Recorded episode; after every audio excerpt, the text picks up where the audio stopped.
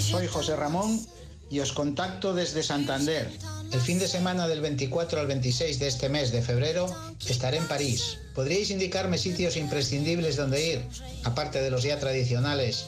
Y sobre todo, restaurantes donde comer y cenar rico y a unos precios, ya no digo baratos, que me imagino que en París no existan, pero sí al menos razonables. Si fuera posible, me gustaría fueran cerca del hotel del barrio latino donde estaré, que es el Enrique IV Riff Goch. Muchísimas gracias por todo lo que me podáis decir y enhorabuena por vuestro fantástico programa que tanto nos sirve a la gente viajera. Pues dicho y hecho, Irene González, ¿cómo estás? Buenos días. Muy buenos días, Lamelo, estupendamente. Irene González nos va a llevar a París, a la llamada ciudad del amor, de la luz, de la literatura, la ciudad del Sena. En fin, París bien vale una misa, pero también vale un barrio latino, un bistró, un recorrido. A ver, ¿a dónde nos llevas tú? ¿Cuáles serían los lugares que nos recomiendas? Es verdad que el oyente nos pedía que, los más conocidos lo sabía, pero no podemos dejar de decirlos, aunque sea así un, en- en formato telegrama al principio. Pues sí, se- eh, para José Ramón, en formato telegrama, hay que visitar eh, lugares emblemáticos en París. Eh, no hay que perderse los Campos Elíseos, eh, pero también hay sitios muy desconocidos como el Muro de Les Jetams en Montmartre o el Mercado de los Niños Rojos.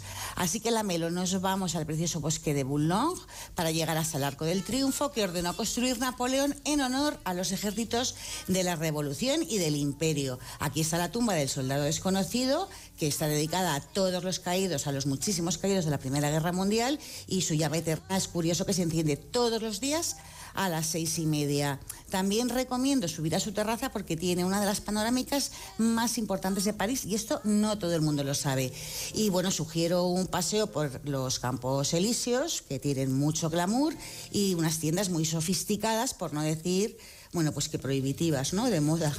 Y también hay que ir a la Torre Eiffel, el símbolo de París. Y lo que son las cosas, Carles, esta, construi- esta construcción de hierro que tiene 300 metros de altura eh, fue diseñada por Gustave Eiffel para la Exposición Universal que se celebró en 1889. Y al principio no tuvo buena acogida, incluso pensaron en derribarla. Y fíjate, hoy es la insignia de, de París. Claro, y sin olvidar el Louvre, que es uno de los grandes museos del mundo y que también es visita obligada. El oyente seguramente lo sabía ya.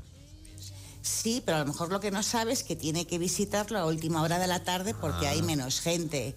Eh, eh, suele estar muy lleno porque es una de las grandes pinacotecas del mundo y donde se puede ver la Gioconda de Da Vinci, la Venus de Milo y las bodas de Cana de Veronés, entre más de 30.000 obras que hay en este museo. Y otro imprescindible, la Melo, es Montmartre y la, la Basílica del Sacré-Cœur, del Sagrado Corazón. Montmartre es una colina que está en el norte de la ciudad y que tiene un ambiente estupendo, es como muy bohemio y artístico. Aquí te pueden hacer un retrato, puedes comprar algún cuadro. Siempre ves pequeños grupos que están interpretando ob- obritas de teatro y bueno, a mí- es un lugar, Montmartre, me encanta para pasear. Y eh, la Basílica de Sacré-Cœur también hay que, que verla. Y tampoco te puede perderse Los Inválidos, que fue construido por Luis XIV como un sitio, como un hospital, un hogar para los soldados discapacitados de las guerras. Y aunque hoy sigue siendo un hospital, eh, Los Inválidos hay tres museos y dos iglesias que no se puede perder.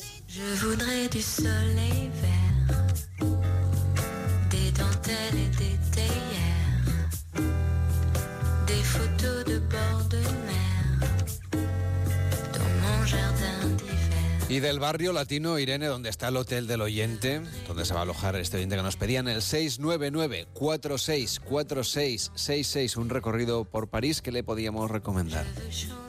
Pues mira, es acertado porque es un, un- uno de los sitios que más me gustan, es un barrio que hay que visitar. Está muy ligado a la historia de la Universidad de la Sorbona y es que ya solo por eso hay que ir a París.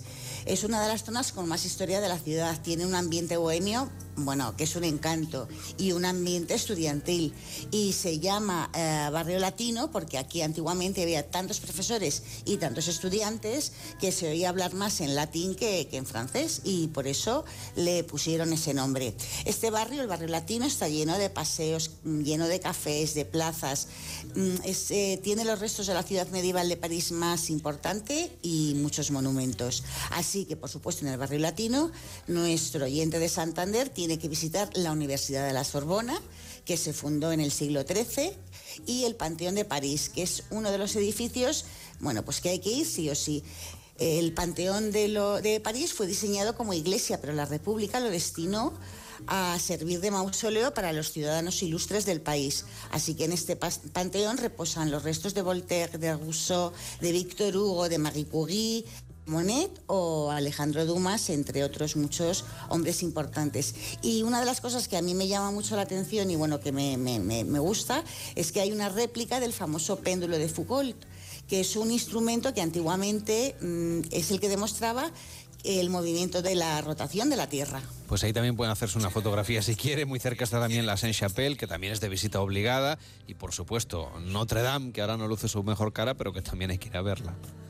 Sí, hay que verla por fuera y hay que esperar a que quizás al año que viene ya se abra.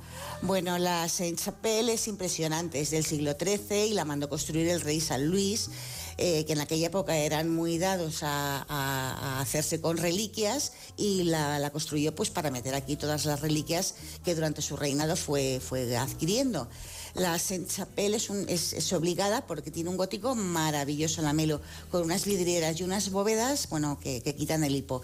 Y es muy interesante que nuestro oyente y todos los que visten la ciudad que se informen porque suelen celebrar conciertos de música clásica que son una gozada. Y bueno, como decíamos, Notre Dame, que es bueno, la obra maestra de la arquitectura gótica del mundo, es del siglo XII y se incendió en 2019, que todos pudimos ver las imágenes.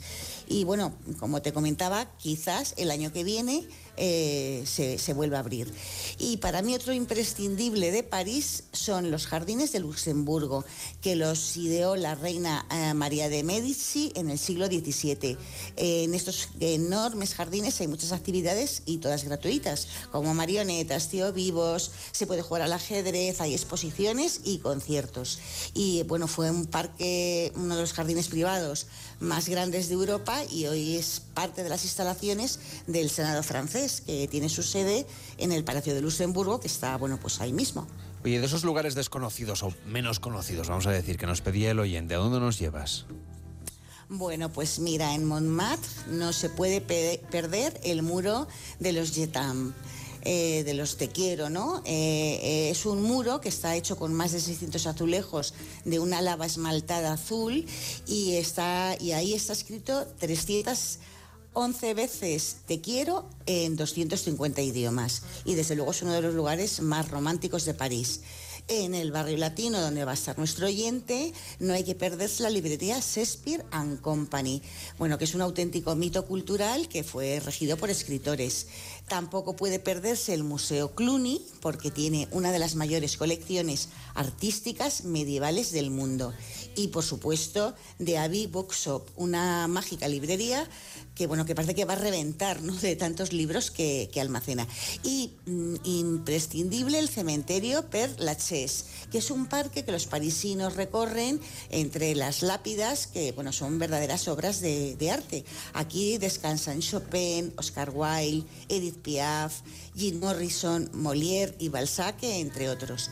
Bueno también tiene que ir a la Gran Noria en la Plaza de la Concordia porque desde ella verá en 360 grados las mejores vistas de la ciudad y por supuesto el mercado de los niños rojos que está muy cerca del Museo Picasso que también recomiendo.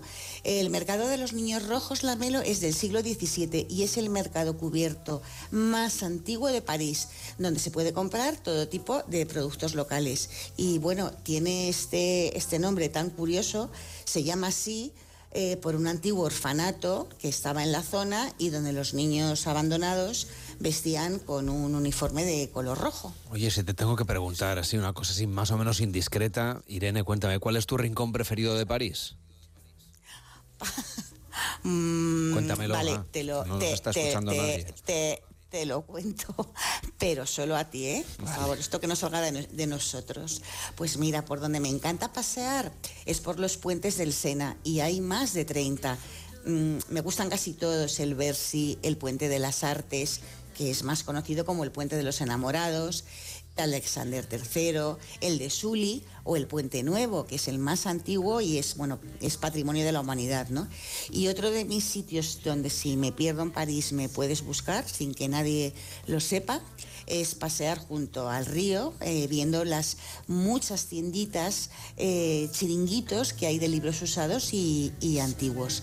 Los libreros del Sena, vamos, son toda una institución eh, en la ciudad y están especializados en libros viejos y, bueno, que son una gozada de ojear.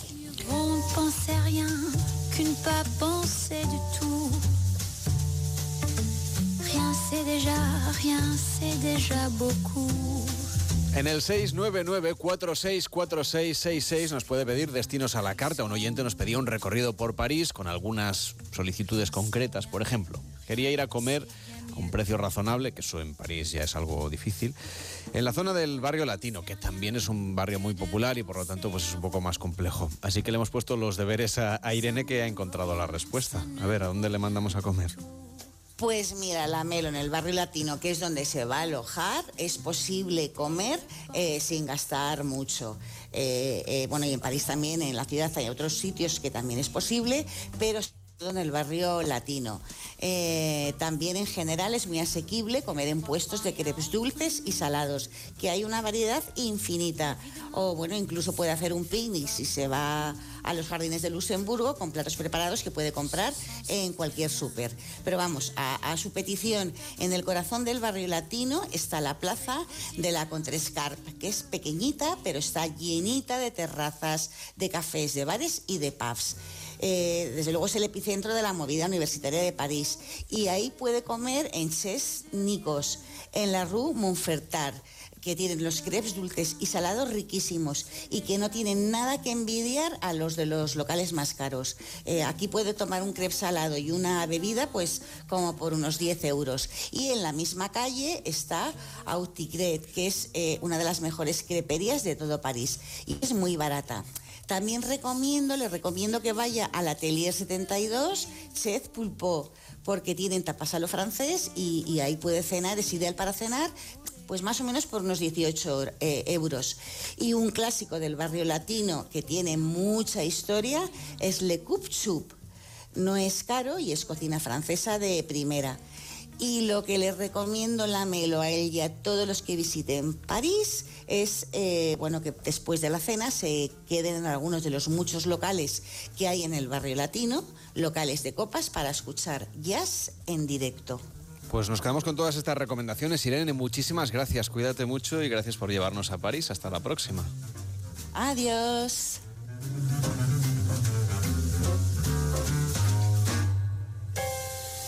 Gente Viajera, el programa de viajes de Onda Cero con Carlas Lamelo.